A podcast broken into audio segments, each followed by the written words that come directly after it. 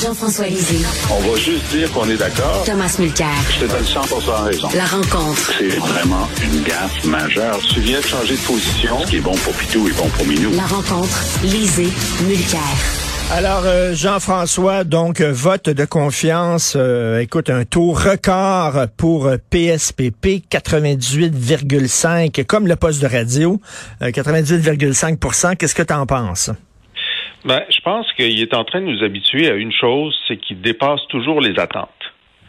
Euh, quand il est entré dans la course au leadership du PQ, on pensait qu'il n'allait pas gagner. C'était pas le meneur, il a gagné. Quand il a commencé la campagne électorale, on s'est dit, ben, de toute façon, euh, c'est la mort du PQ. Peut-être qu'il y aura un député. Bon, il y en avait trois. Il a, il a surpris au débat. Euh, il a surpris Ensuite, avec le serment, on s'est dit, bon, mais c'est gentil, mais après deux semaines, il faudrait quand même changer de, sujet. Il n'a pas changé de sujet. Il a réussi à changer la loi, à faire changer la loi par le gouvernement. Euh, et puis, on s'attendait tous à ce qu'il y ait un, très bon niveau de son vote de confiance, mais il a eu le meilleur niveau de tous les votes de confiance, non seulement au PQ, mais aussi au Parti libéral, sont les deux seuls qui ont des votes de confiance, c'est il n'y en a pas à la CAC puis il n'y en a pas à QS. Donc, euh, de l'histoire des votes de confiance euh, au Québec, c'est le plus élevé. Et donc, euh, et aussi récemment, on a vu que la cote d'appréciation, c'est le plus apprécié des chefs au Québec, plus apprécié que, que Legault lorsqu'on fait le solde. Alors, donc, c'est l'homme qui dépasse les attentes et euh, la chose qui les mettait le plus de bonne humeur avant d'avoir le chiffre de 98,5, c'est le dernier léger qui euh, bon confirmait que c'était le deuxième parti en intention de vote à 18% loin derrière la CAC, mais quand même deuxième.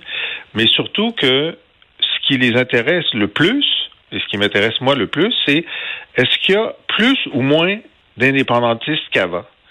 Et le léger montrait qu'il y avait une hausse depuis un an de 6% des Québécois qui appuient la souveraineté.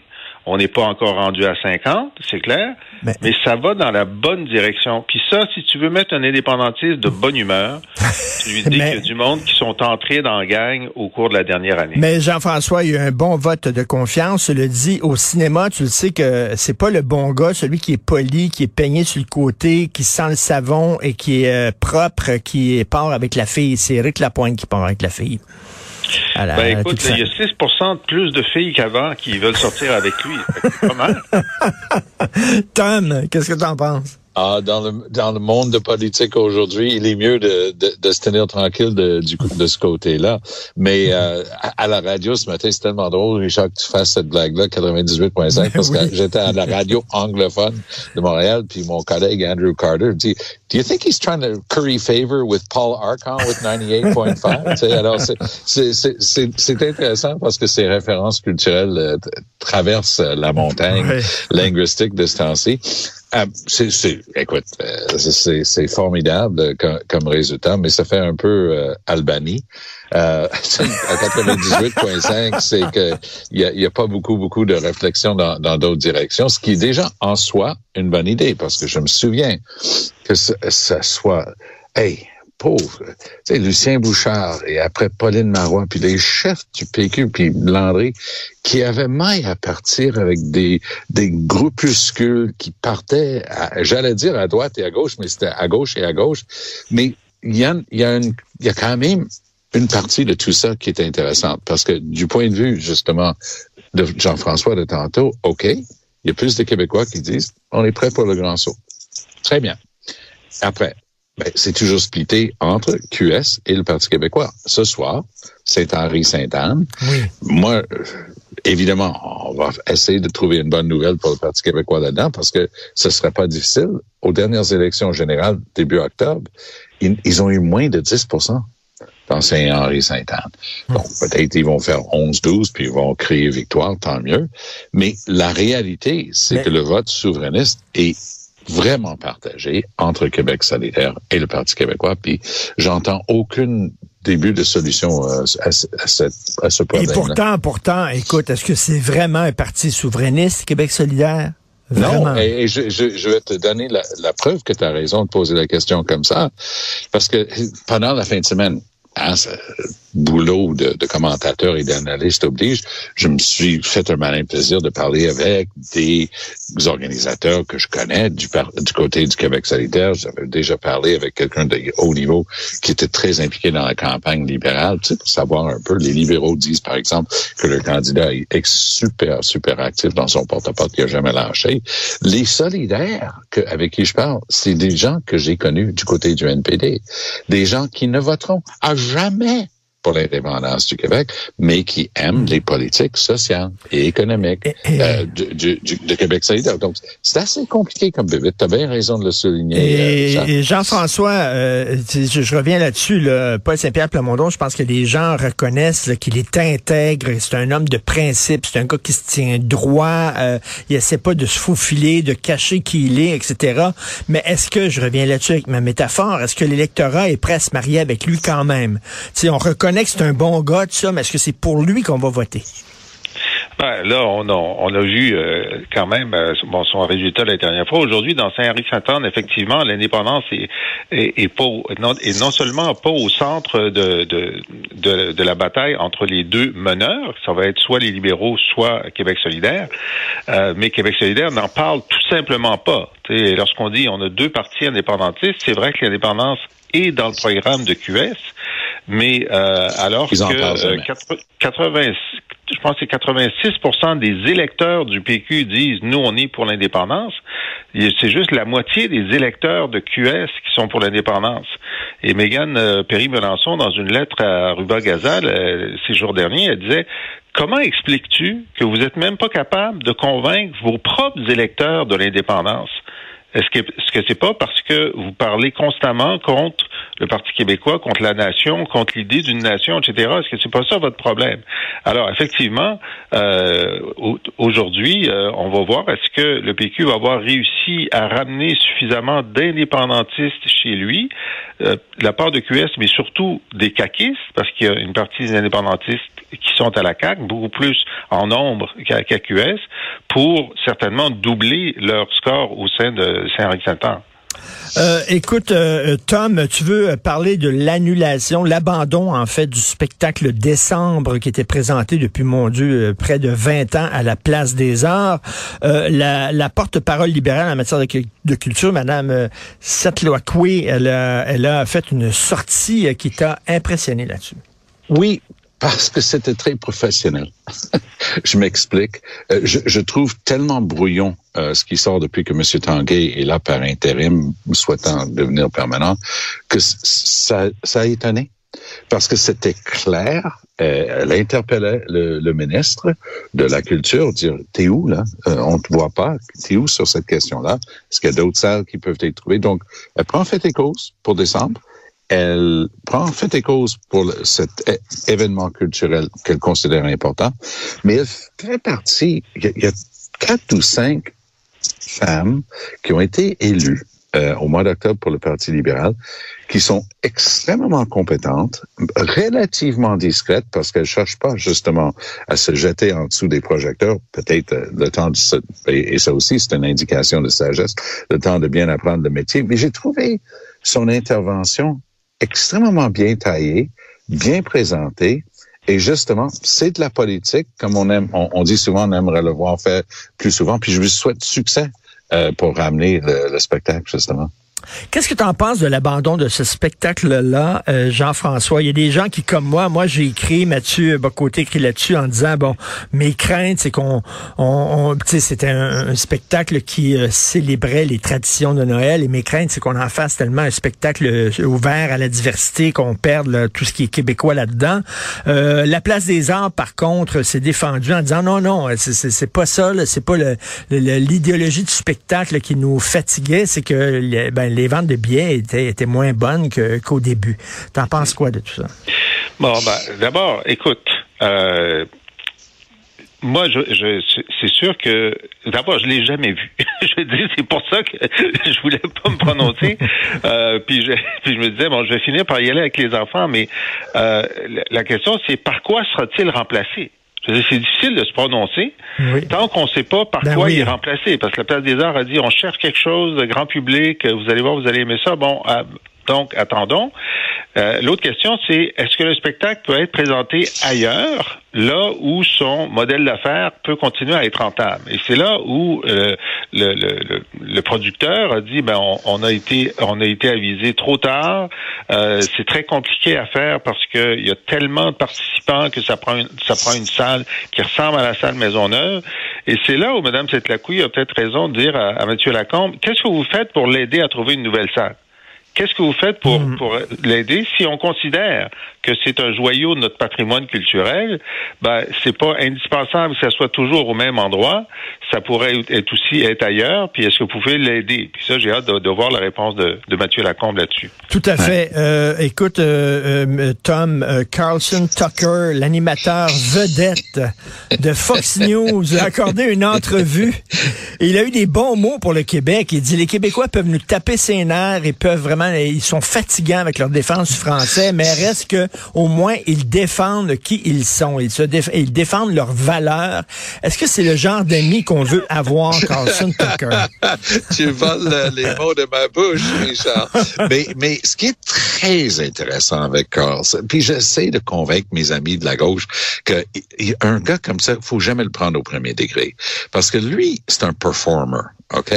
Il, il, il a justement un rôle qu'il joue à, Fox News. Et donc, ça me surprend pas, puisqu'il a une opinion sur tout. Puis apparemment, il aime ça visiter le Canada. Euh, ça fait partie. Peut-être c'est plus facile pour lui de, de, de, se promener un peu euh, sans se faire reconnaître et, et haïr, parce que il joue ce rôle-là à la perfection.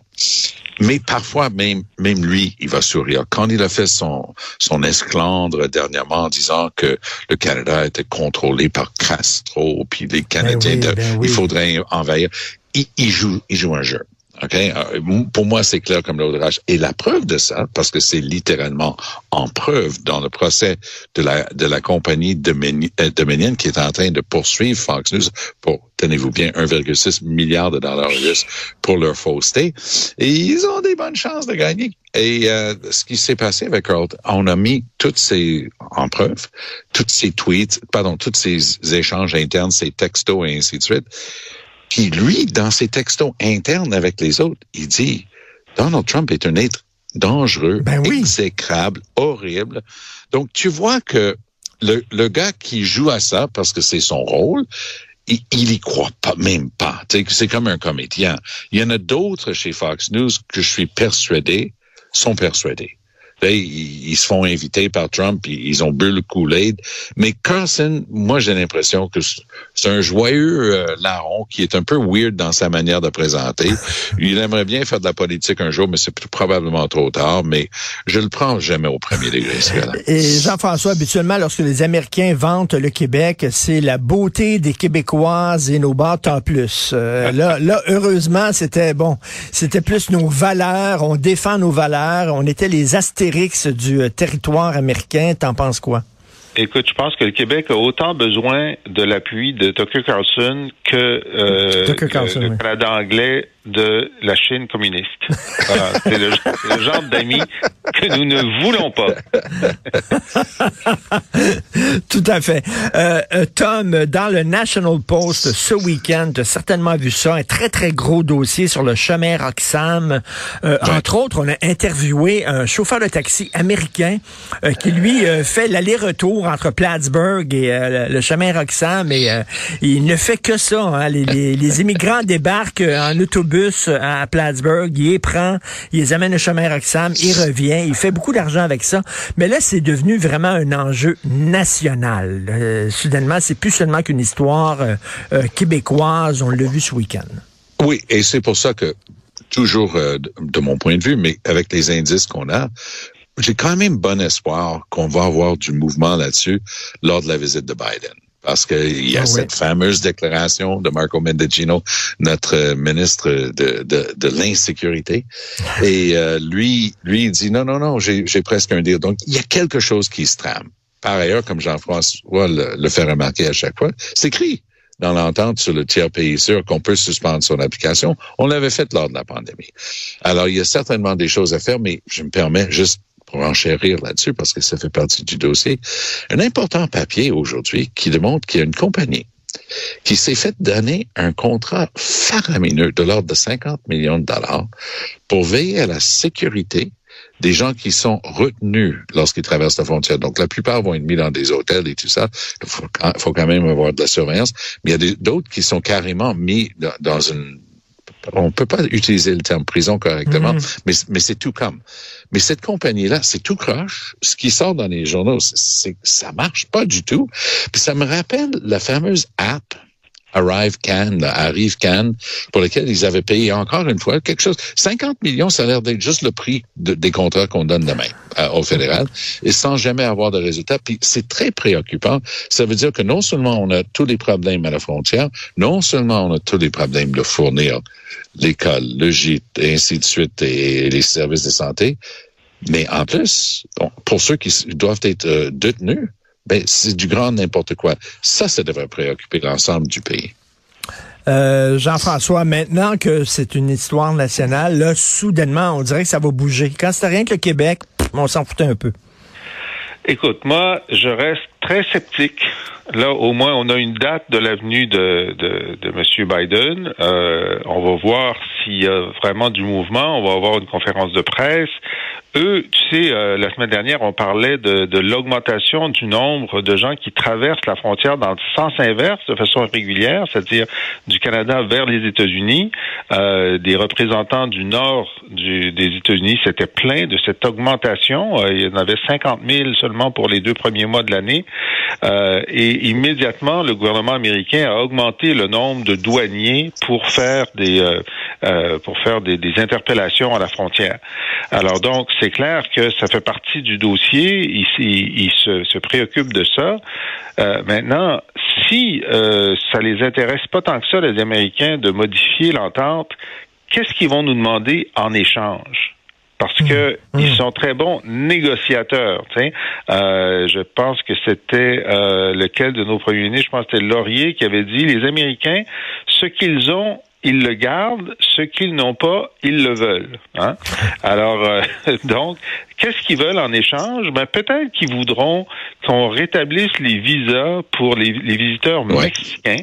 parce que il, le fait qu'il n'y ait pas de visa pour les visiteurs mexicains, certains Mexicains euh, utilisent ça pour venir au Canada puis ensuite traverser aux États-Unis en mhm. contournant la difficulté de la frontière sud. C'est Harper qui avait imposé des visas euh, et ensuite M. Trudeau les a les a enlevés. Ça a provoqué une augmentation de, des visites, mais c'est ce qu'on voulait parce qu'on on voulait pas des on voulait pas des irréguliers, on voulait des, gens qui visitent le Canada, qui sont des touristes, etc. Il y a une classe moyenne mexicaine qui s'intéresse euh, à nous, ben c'est très bien, mais à travers euh, ce, nombre-là, ben il y en a qui utilisent euh, le passage pour leur vrai objectif qui est les États-Unis. Alors est-ce que M. Trudeau céderait là-dessus?